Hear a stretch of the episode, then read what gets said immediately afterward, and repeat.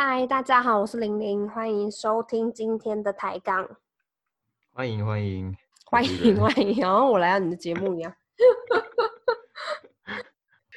好，我我们今天要来聊聊一个历台湾历史上一个蛮特别的人物。然后大家应该都听过。对，毕竟我们之前都录过这么多台湾，不管是台面上、台面下的这么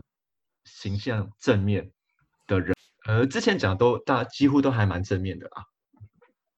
嗯，或是在地下还蛮正面的。对啦，然后这件事情想一想还蛮有趣的，就是你可以举出几个在台湾历史上那种呃可爱又迷人的反派角色嘛，真的是没有几个。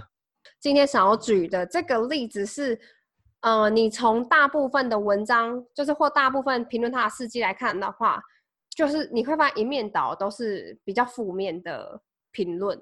但是如果你从他自己的书啊，或是别人写的自传，呃，去了，算是说去了解他的想法的话，你会觉得，哦，就是搞不好你可以去理解他为什么要这样子做。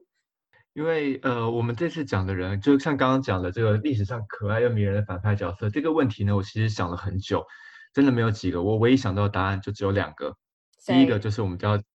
第一个就是我们今天要讲的这个人辜宪荣，嗯，第二个就是国民党。嗯国，是他不是人呐、呃呃，对了，他不是人，可是你可以想到的要怎么讲单位呃之类的，我我真的想不到太多哎。辜显荣真的，你去看到，就像刚刚李玲说的，就是如果你去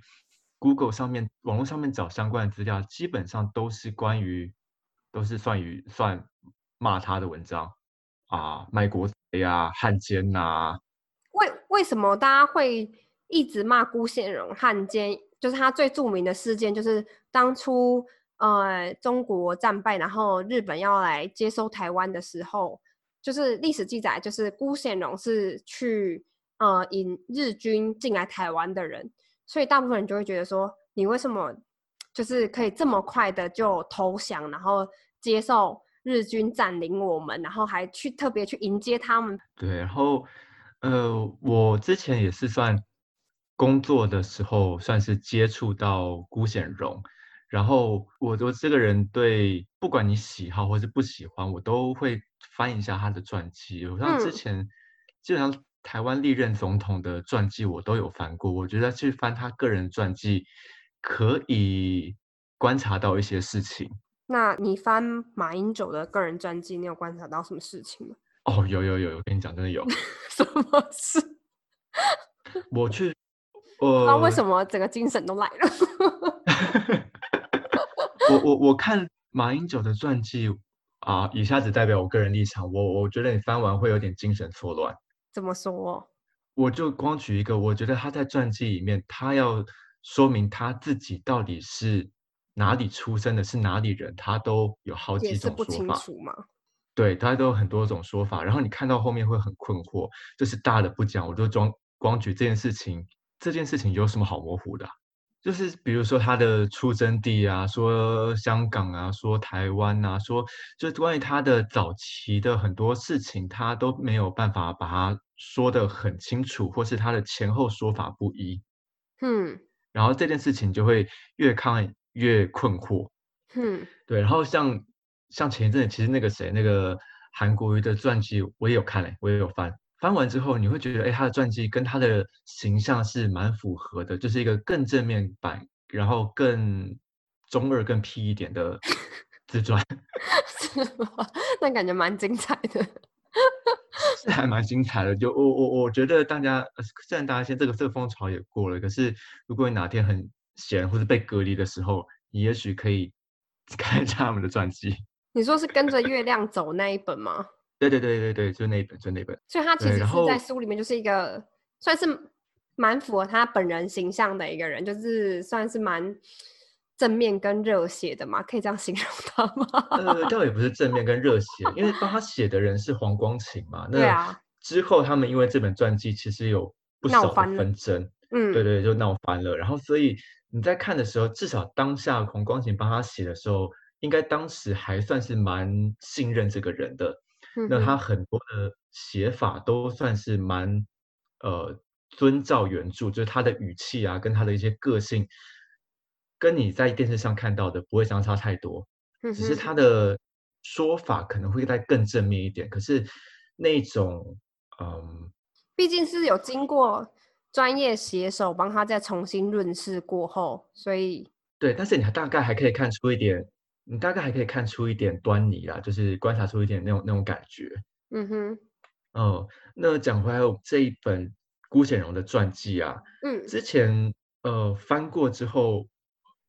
真的我我承认我翻完之后，我对他蛮改观的。所以你在还没有翻这本书之前，其实你大其实就是你大部分对这个人印象跟网络上我们能找到那些印象也是差不多。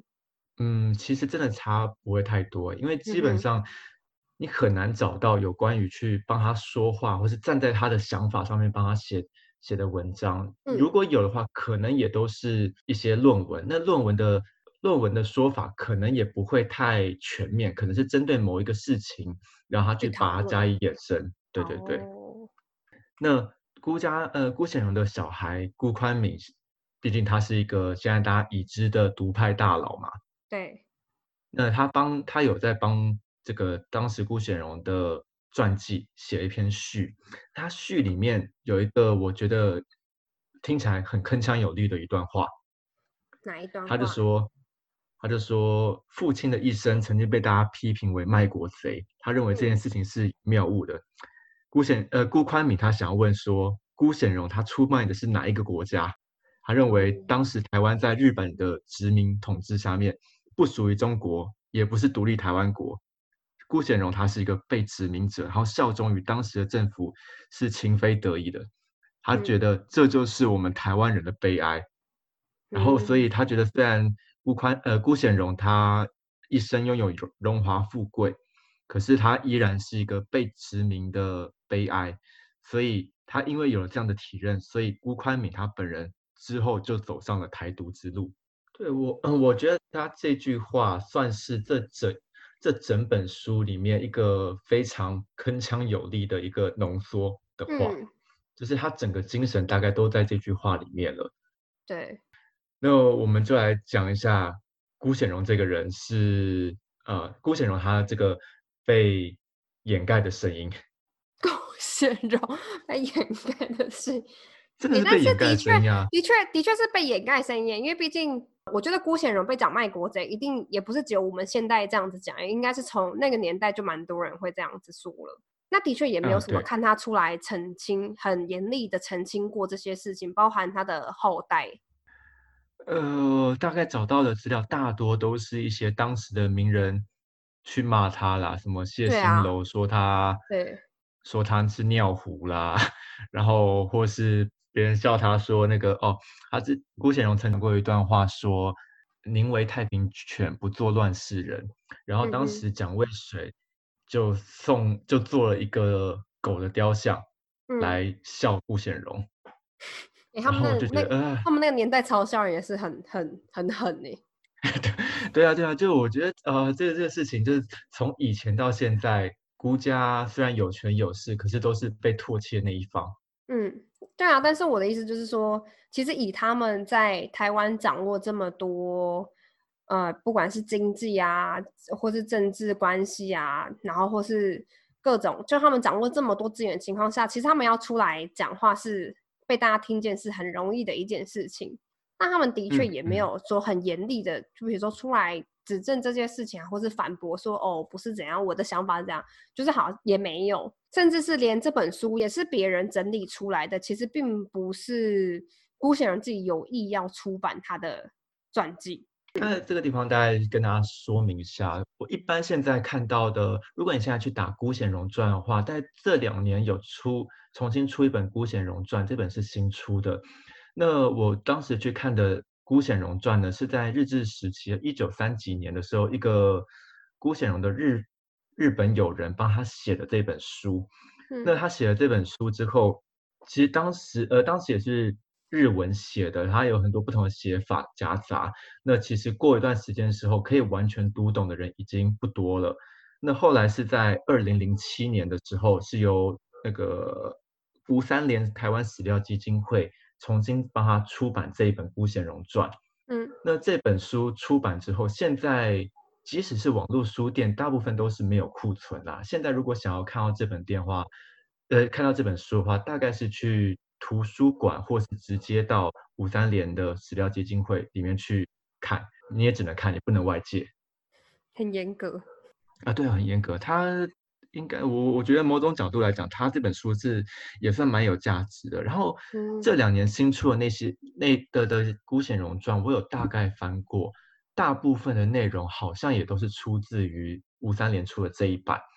那可是吴三连出的这一版，我觉得他的资料跟他的故事是更丰富的。如果新版的话，应该是《孤显荣翁传》。我记得好像是大概就是也是这几年出版的，嗯，好像是，好像是，嗯，呃，其实，在他的传记里面啊，其实一开始他他的他的并不是出生于什么富贵人家，他可以说是自己打拼出来的，就是大家所谓白手起家，对，算是白手起家。不过他在小时候就已经有一个。领导的气息出来了，就是大家大家小朋友在玩的时候，他总是去当队长啊，领头的那个人。那他小时候也也蛮会读书的，成绩算是蛮都是在前段班。那可以特别突特别可以特别观察出来，是在他的小时候，在他其实他就已经特别的对汉学有很浓厚的兴趣。嗯，这个汉学大概就可以现在想象的一些儒家思想啊，或是一些。呃，中华文化的东西，他对这个东西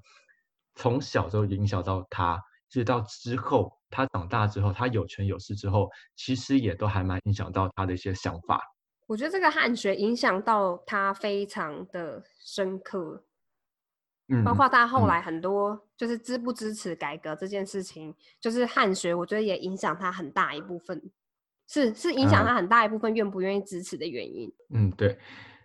然后一直到他后来大概成年二十几岁的时候，他刚开始就有一些哦很能够观察情势的一些能力。他当时呢就认为是在整个东亚的情势，他觉得他必须要谋出一条生路，所以他决定经商。那这个经商从他在台湾里面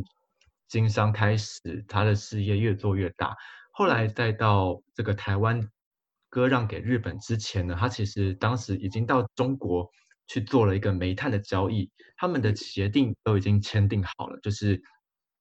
他直接到了中国，跟当时的南洋大臣张之洞去定下这个供给煤炭的契约，签都签好了，结果没想到签好之后，这个台湾就已经割让割让给日本，那这个契约也就不了了之了。所以可以想象，其实他当时应该是会有抱持了一点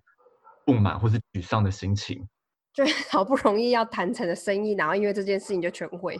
然后抱持着这样的心情从上海返回台湾之后，他看到的是一个青黄不接的时代。当时刚好正要交接给日本政府，那但是日本军又还没有正式接管台湾，然后留在台湾的又是一些被。算是被中国政府抛弃的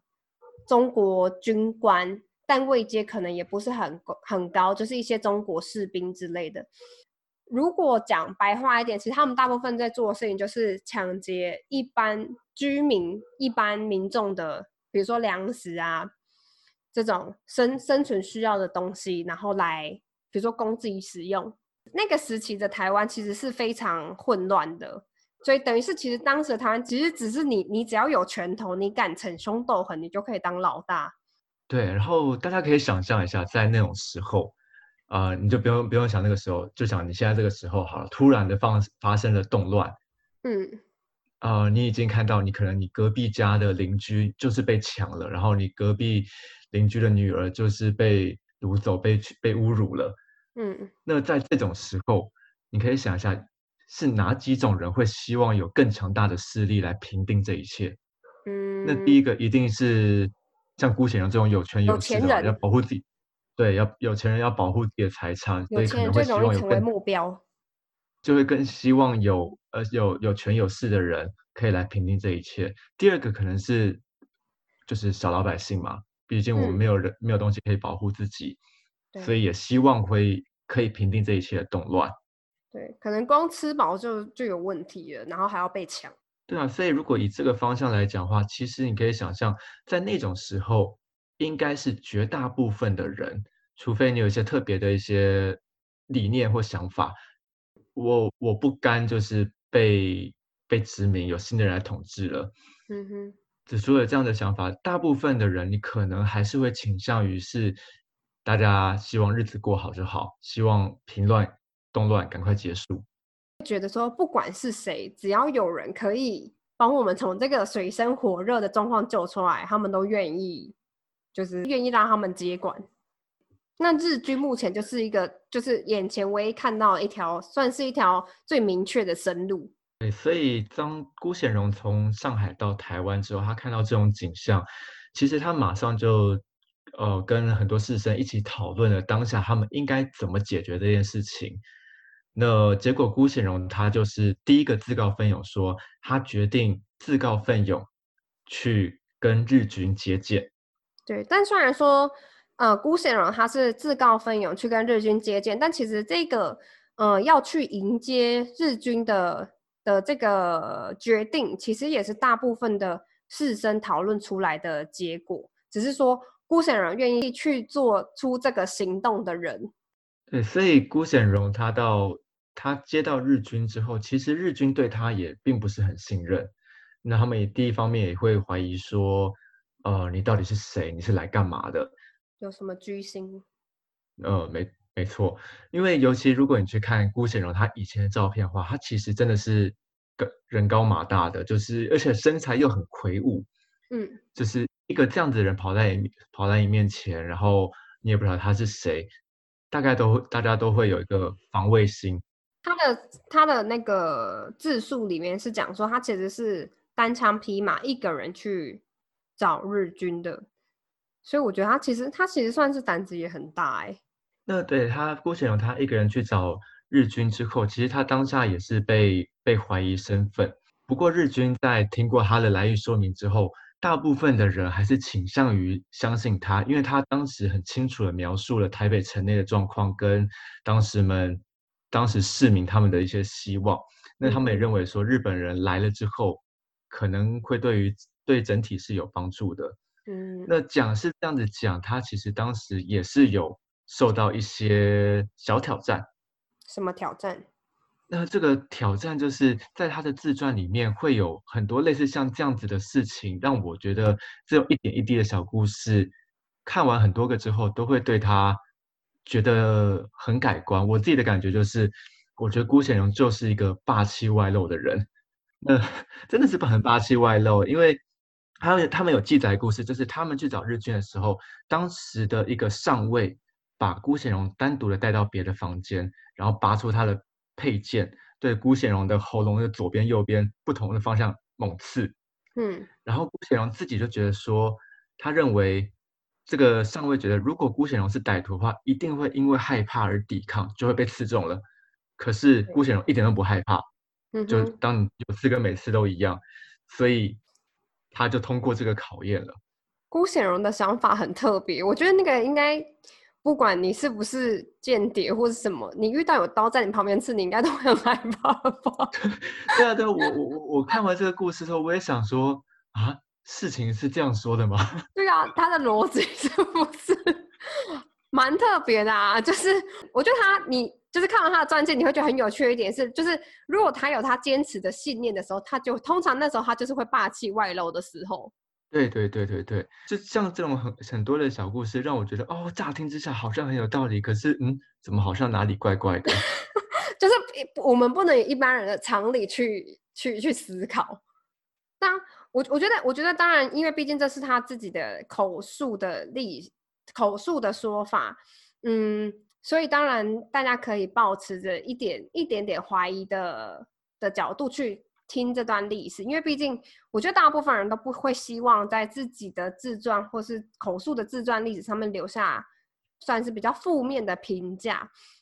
嗯，像这一段，呃，他单枪匹马去指引日军进来台进来台湾的这个故事，也有另外一个说法，就是其实他那时候是其实原本有。召集了七十位台湾人，但是他是以算是有点像调虎离山计，把七十个台湾人支支开到别的地方去，然后他自己一个人去找日军。就当时跟他一起去的另外七十个台湾人，后来就被日军杀掉了，所以才会有人这么的觉得他就是个汉奸，就是只想要自己去接见日军，然后可以呃得到后面这些大家就是可能呃接受日军特特有的一些待遇之类的。这是另外一个别人别人的说法啦。那当然，他的口述历史上并没有讲到这一段。那这一段的可信度，我觉得大家也是就是听听参考用。那虽然大家一直说辜显荣是去引日军进来台湾的人，但是我觉得他这是一个动作。然后，如果你真的要讲引日军进来台湾的人，开城门的那个人，就是真的做出把城门打开这个动作的人的话。其实并不是辜显荣，辜显荣充其量只是一个算是带路的人，他把日军从基隆港口，然后带领到现在的台北的北门，然后当时北门还是就是还有城墙的状态，所以其实并不是那么的好进入。那其实历史上记载的是有一位平民，然后一个平民的阿姨叫做陈法，是陈法。呃，帮日军跟辜显荣打开北门的城门。那他是抱着什么样的心情去开这个城门？呃，因为城法其实呃算是台北城内的，就是他没有什么很很厉害的地位或是什么样的很厉害的背景，他就是算是一介一介平民。但是因为当时我们刚刚有讲，就是呃在台北城内就很混乱，然后其实所有人的生计都。受到影响，然后非常希望有人可以赶快把这个状况可以呃让它好转，所以在这样的背景之下，就是所以这个阿尚就开门迎接了日本人。啊，其实以前大家也会讲说开城门这件事情是辜显荣做的，有可能，有可能，你知道为什么吗？因为有有人是说城法是。放下竹梯，让日本人进来，所以有可能不是他开城门，就是大家要这么执着打开这个动作的话。毕竟，毕竟这个辜显荣他就是名气大，所有坏事往他身上堆就没问题，反正他已经够臭了。但是我觉得惩罚这件事是惩罚这个阿姨打开城门这件事情，我觉得是算是可信度蛮高的，因为那时候日军还有颁了一张奖状给惩罚，就是。呃，感谢他协助日军，就是这张奖状后来也有被人家找出来，这样。嗯，这这个感觉就很像，就是我们刚刚讨论，就是在那种情况下，谁会希望有更大的势力来评断这一切？嗯，大概可能顾显荣跟这个惩罚阿姨，就算是我们刚刚讨论那两种代表。对，两大族群，就是有钱人的代表、商人、有钱人代表跟一般老百姓的代表，因为毕竟一般老百姓你在没有算是没有政府的保障之下，你真的会很担心哪一天到底。这些利用现这种混乱局势的人的，算是强盗吗？或是利用这种混乱局势作乱的人？难保哪一天他闯的不是你家？对，然后等到日军进到台北城之后，因为毕竟整个呃辜显荣就是就算是当时台湾人民跟日本一个中间很重要的桥梁。包含他也跟日本人说了台北城的状况，他也在同时也跟台北城说明了，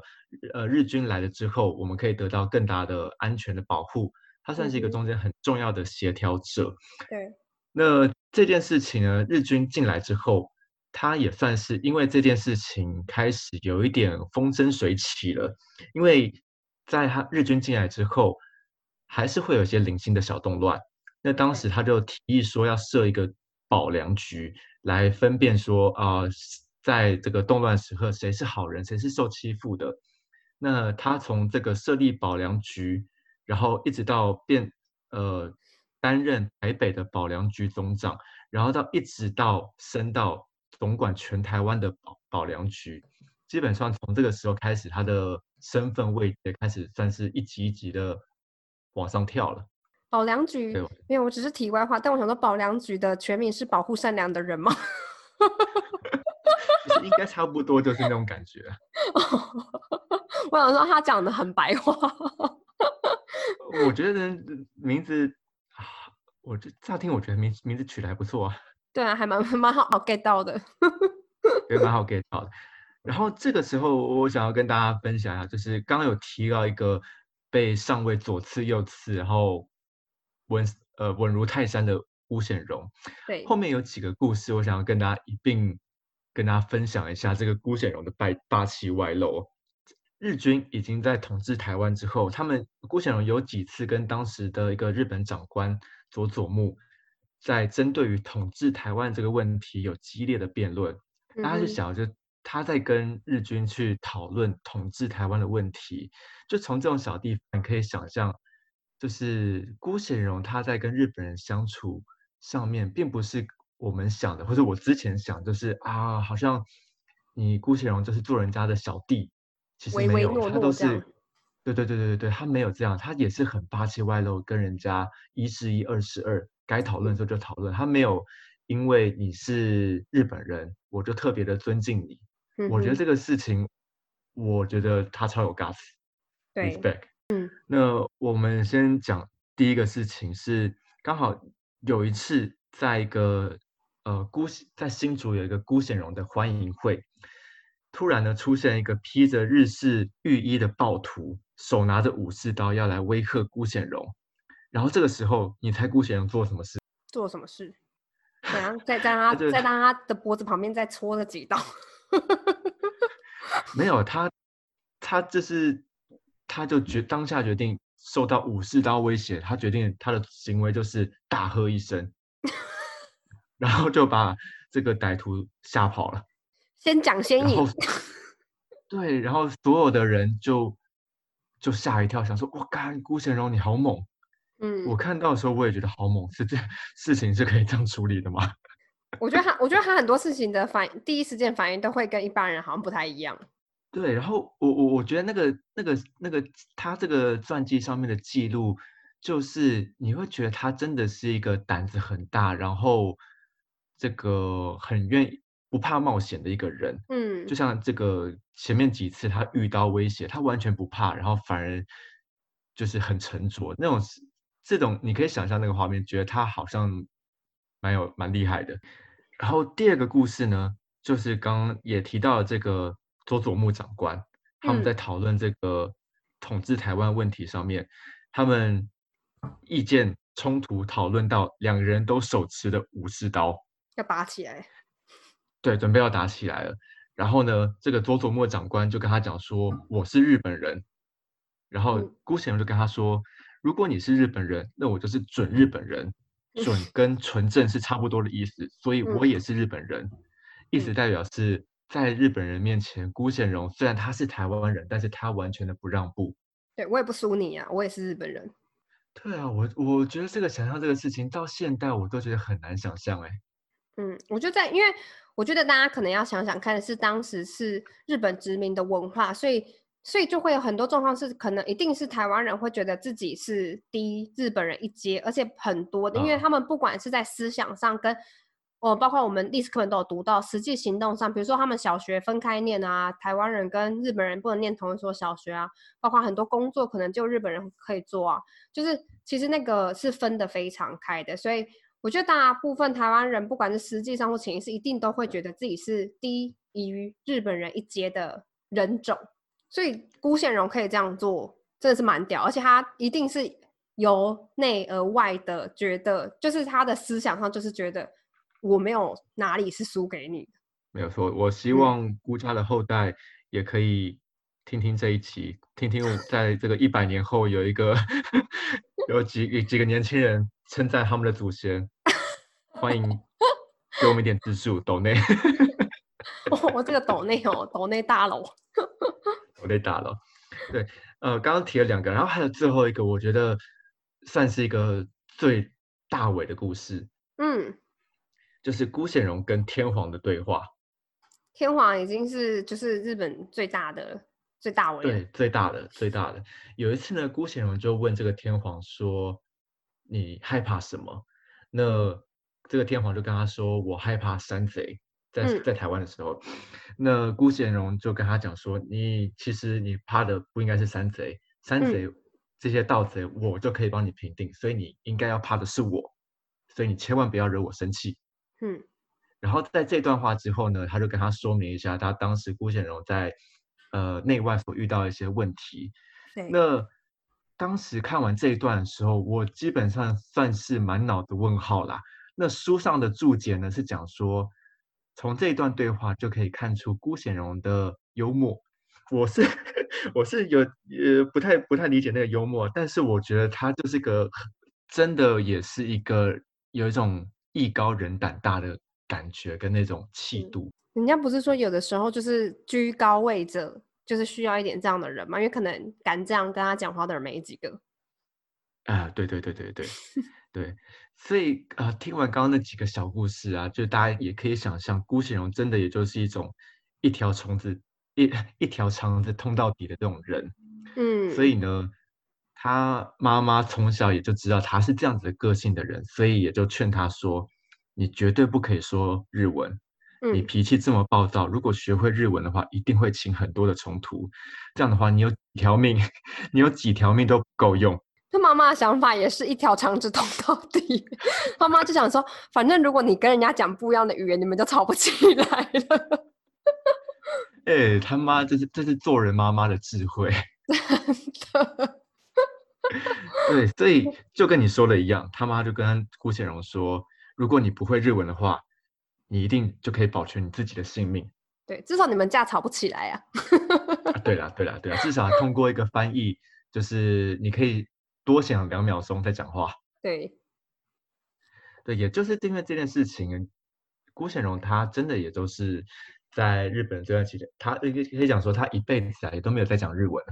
嗯，真的没有在讲日文了，然后也他也不懂日文。嗯虽然他、嗯嗯他好像晚年移居是移居到日本，但他其实我觉得可能基本的还是会啦，毕竟你在那个日文的，就是环境里面都是日文的环境里面，但是我觉得可能他没有刻意去学，就是要怎么讲或是看写这些。就是，但是我觉得有一点蛮好笑的是，这个是他没有在传记里提到的。就虽然说辜显荣自己坚持不学日文，但是我觉得他有一点，我觉得他有点逃避心态，因为他就他，但是他教给他的小孩是教说，哦，但是因为，嗯、你们你们是第二代的台湾青年，所以你们接受日文教育是必然的，所以他就有让他的孩子去那个以就是日文教学的学校念书。啊，可能搞不好也是因为他他们的小孩没有像辜显荣这样的个性啊。有也有可能，可能是就是因材施教了。啊，对对对对对，就说日文 OK 啦，OK，命还保得住啦。对，我觉得刚刚我们大概大概的理解了前半段辜显荣他的一些生命故事啊，跟他发嗯起的一个过程。那我们现在来聊聊我们后代最为人所知，大概就是辜显荣，他算是跟着当时的我们所谓的知识分子对着干，就是台对湾文化协会。就是我们现在很崇崇拜，觉得那些人很屌的那些人，就是什么林献堂啊、蒋渭水这些人。那当时呢，我们都知道文化协会成立了。那过了过没两年呢，这个当时另外一派以辜显荣为首的另外一派呢，也成立了一个同样的组织，叫做公益会。嗯那嗯，这个公益会呢，它的呃正面的文字说明，大概也都是希望扶植台湾的文化啊，鼓励社会向善啊这种说法来成立。那实际上呢，算是很多地方感觉都是跟冲着文化协会而来。嗯，那这件事情呢，我们来听听辜显荣他是怎么说的。对，然后也来听听辜显荣他就是怎么样摄入到这些事情。对，在他的传记里面，他有一个算是一句话，去讲说他为什么要做这件事情。他有他说，如果要说台湾的思想是不是已经恶化呢？我会说他已经在恶化之中。如果想要知道台湾思想恶化的事实呢，就可以去听听文化协会之辈的主张，便知一二。他们贬得很低，他觉得他们是台湾的算是肿瘤之类的。对对对，我觉得哎，看看他看他当时的用字，觉得还蛮有趣的。但是我觉得这样一个前提情要是，其实辜显荣是有去跟文化协会的人做过交流，就是他们是有去呃互相讨论，然后知道彼此想要做的事情，跟知道彼此的理念，并不是说哦，就是他在不了解事实的状况下就下了这个评评论。哦，对对对，我嗯。我我觉得这一点蛮重要，就是嗯。虽然很多事情上面他们对着干，可是真的你去理解他们的脉络的话，其实是不太能够一是一，二是二这样子分，因为在嗯。很多事情上面他们是彼此互相帮助的，包含成立文化协会啊，印台湾青年的这些杂志，当时辜显荣也是有出钱帮助他们的。对，包括一些目标，其实辜显荣的目标跟他们是一致的，但是可能有些过程上的，就是有些过程他们的理念是不一样。以我目前所知道的话，我我我会理解辜显荣跟当时文化协会的这些人的做法呢，我觉得他们的目标其实是一致的，只是做法不一样。对，对，就像比如说刚刚听到这些小故事啊，这个可以你你可以讲说，辜显荣他也是相信台湾人跟日本人是可以平起平坐的。那文化协会他们认为这种平起平坐包含从法律上、生活上，所以设立台湾自己的议会，大家可以平起平坐，以这种方式。那辜显荣他的想法比较像是我们是我们的最终目标是可以平是可以平起平坐的，但是现在还不到那个时候，我们应该要循序渐进，用比较比较算是渐进的方式来处理这件事情。两个的目标算是差不多的。但是我觉得，其实老实讲，我自己在看这一段的时候，我会觉得有点不公平，因为我觉得其实辜显荣算是一个既得利益者吧，可以这样说吧。毕竟他在嗯日本人接收台湾之后，他也从日本那边得到很多好处，譬如说日本人给他生产糖啊，就是很多生产东西的嗯专利。所以他的确嗯从日本人那边得到很多钱，然后他自己本人是有这个实力，是可以跟日本人谈判的，或是说，给他的呃手上握有的条件够大声到他其实是可以跟日本人平起平坐的。所以我觉得可能对他自身来讲，他的跟底跟底层的人比起来的话，他跟日本人对应的那个差别待遇，可能不会像一般台湾人民遇到日本人的那个差别待遇这么大。所以我觉得其实他这样是有一点这样子，他这个想法是有一点不公平的，我自己是这样觉得。嗯，这这件事情，我觉得像文化协会啊，他们做这些事情，我我想包含辜显荣跟文化协会当时都有一个非常呃都有一个想法，就是台湾人民智未开，所以像文化协会他们就会包括呃办巡回讲座啊，办杂志啊，然后你巡回啊，各种方式，希望台湾人你醒醒聪明一点啊，嗯，用这种方式，当然这个是需要很多时间跟很多活动去累积对。的。那可是辜显荣，毕竟他是那样子的身份的人，他不会做这样的事情，但他也看到了台湾人呐、明知未开，所以他觉得，他觉得，呃，他觉得要呃有一时候未到，所嗯以以另外一个方式来讲，他做了什么呢？他呃跟大家一起资助成立了台湾人的第一所学校。嗯，对，所以因为要让台湾人呃明智打开，最重要的就是教育。呃，对对对，没错没错，嗯，就是现在的中一中啊。对，中一中，中一中的大家，你们就是辜显荣赞助之下的，才会有现在中一中。对对对啊，所以所以以以这个例子的话，你可以想象，哦，对了，他们想法其实是差不多，但是做法有点不太一样。嗯，我觉得我我个人的理解是，我觉得文化协会比较像是在做的事情是革命，然后辜显荣想要做的事情比较像是体制内改革。嗯，好像有点像哦，嗯，嗯，好像有点像对，哦。而且说到这个，我觉得一定要一定要吐槽一下，就是虽然文化协会刚刚当时做做了很多这样子各种希望启迪明智的事情啊，可嗯是如果你真的有去看一下当时他们的一些呃，不管他们的一些说明文字啊，或是一些内容的话，我真的很怀疑那个效果、欸。为什么？啊，虽然虽然事后来看这个效果好像还不错啦，那嗯个因为它里面写的东西都是又深又硬，真的不好读。然后我嗯真的很怀疑，哇塞，这启迪名字真的有多少人看得懂这些东西，可以被你被你启发？我觉得，我觉得可能是因为他们毕竟都是一些很有理想的知识分子。那时候会成立有有办法成立跟会成立文化协会的人，呃，大部分都是吃喝过墨洋墨水啊，然后去留学过的。那我觉得，我觉得他们写出来的东西，的确，事实上也是他们其实距离底层的民众还是会有一段一大段距离的。嗯，没错没错，也可以解释成所谓理想跟现实的距离。有点浪漫。对，那接下来呢，就会讲到，呃，我们听知道，呃，文化协会啊，它毕竟后来就是从这个，呃，算是受到这个民族自觉的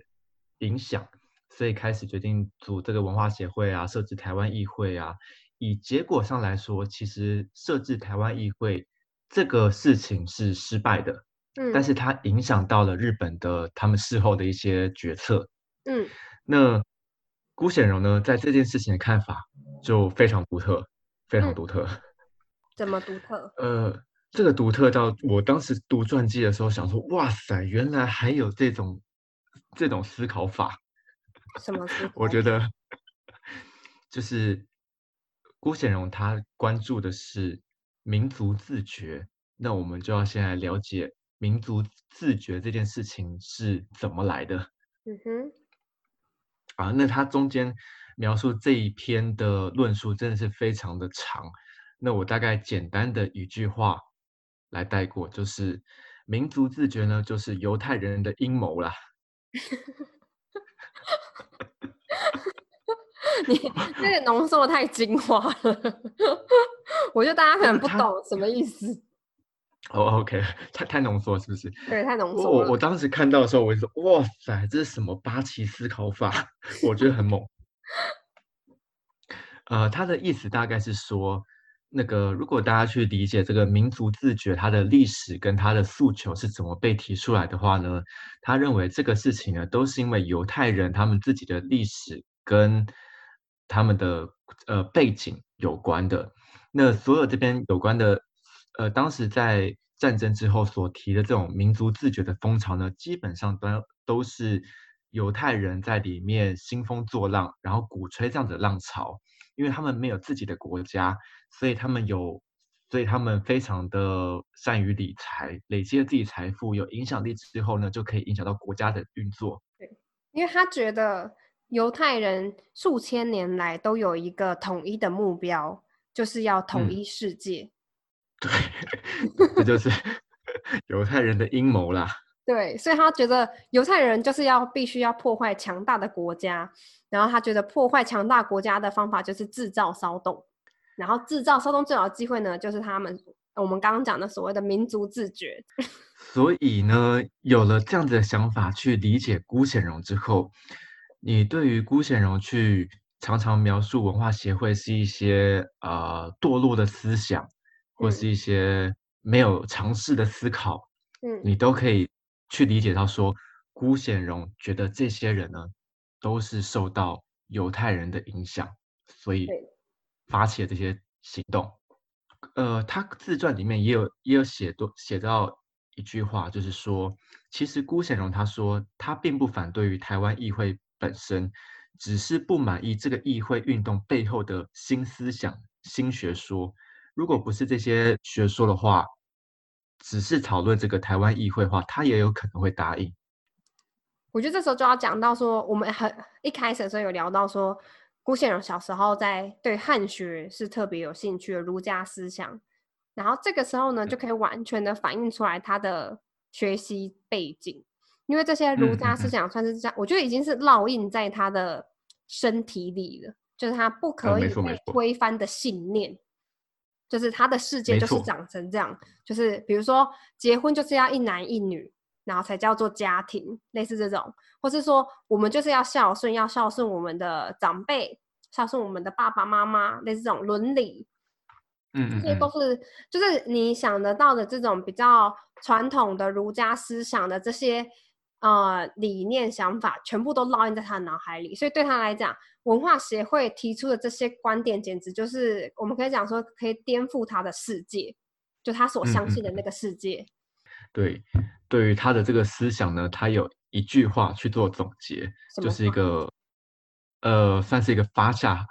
好语的的的一句话，他这句话叫做“我要跟文化协会的青壮年论战，直到他们彻头彻尾的觉醒为止。” 所以大家互抢互抢这个觉醒青年的称号。吴显荣觉得他才他才是觉醒青年。对，然后文化协会的人认为自己就是觉醒青年。对。对，我觉得这件事情超酷了，从一百年前到现在，大家都想要当绝青。对对，大家都都要当绝青。嗯，你不觉得刚刚那个辜宪荣的说法听起来有点熟悉吗？就是怎么说？你不觉得很像互加盟会讲的话吗？就是他就说贴上那个负面标签，不是因为互加盟就是很常讲说我不反对你们交往，but 但是你们不能影响到比如说我们现有的什么一夫一妻制啊，不能影响到家庭伦理啊。郭显荣的讲法就是这样，他就是说他不反对台湾议会本身，但是他不接受这些新思想、新学说。你不觉得完全就是？差不多论述 哦，有 get 到，有 get 到。我那时候在看这段的时候，我就觉得说，哦，这个看起来怎么异常的熟悉。哦，哎，可是我算是还蛮难，蛮能够理解辜显荣在想什么。然后有一部分的我其实也还算认同他的理论。呃，虽然我们我们刚刚算是大方向去讲一下顾显荣他的一些想法跟他的一些故事，那如果有兴趣去看过他的自传的人的话，我想可能对顾显荣会有更强烈的改观的感受啦。我我我我就先讲我自己，我看完的感受就是，我真的有对顾显荣改观。嗯，呃，包含我我知道他怎么想事情，然后再到他的一些故事跟反应。跟一些做事，我其实当下看完的感受，我我我会觉得，就是他有这样的成就，绝对不是说你只要拍拍马屁啊，说说好话，对运气好就可以办到的。他就做了很多我们呃没办法想象，或是没想到他会这样子做的事情。嗯哼。那可是这些事情呢，就像我们一开始说到的一样，就是他是。被打压的声音，基本上你很难看到一个帮他说话的声音出现在网络上。嗯，所以我觉得大家真的有兴趣的话，可以来看看这本书。嗯，《孤显荣传》。当然，他会有一定的就是标签在他身上，譬如说大家就已经讲了很久的什么这个什么叛国贼啊什么的。但是我觉得去读读完他的自传的好处是，你会对这个人会有更立体的了解，就他不是那么的平面，不是一句话就可以带过的，对。然后你可能也可以更能理解为什么他想要这样做，或是他这么做的想法是什么。对，其实我觉得辜显荣是用他自己能理解的方式在爱台湾，当然不是所有的人，因为毕竟世界上人百百种，当然不是大家的想法都一样。但其实他是，我觉得这样乍看起来，我觉得他其实是爱台湾的。啊，对对对，是是是。然后他那时候，嗯，在他的遗稿里面有有一段话。好，那我们今天最后呢，我们就以这个辜显荣最后的遗稿当做我们今日的结尾。然后最后听听辜显荣的呼喊。对啊，蛮蛮有趣。他其实我觉得活在那个年代，他算是很正向的一个人。对对对对对对。对，好，那我们准备要来一起讲这句话吗？对他那时候对对台湾的寄，对于台湾或是世界的寄望是下面这个：寄予我台湾三百六十万同胞，大家奋发起来。奋发起来，拥护中国圣贤之王道。大家来促进中日亲善，更进一步为正义人道、为世界和平而努力。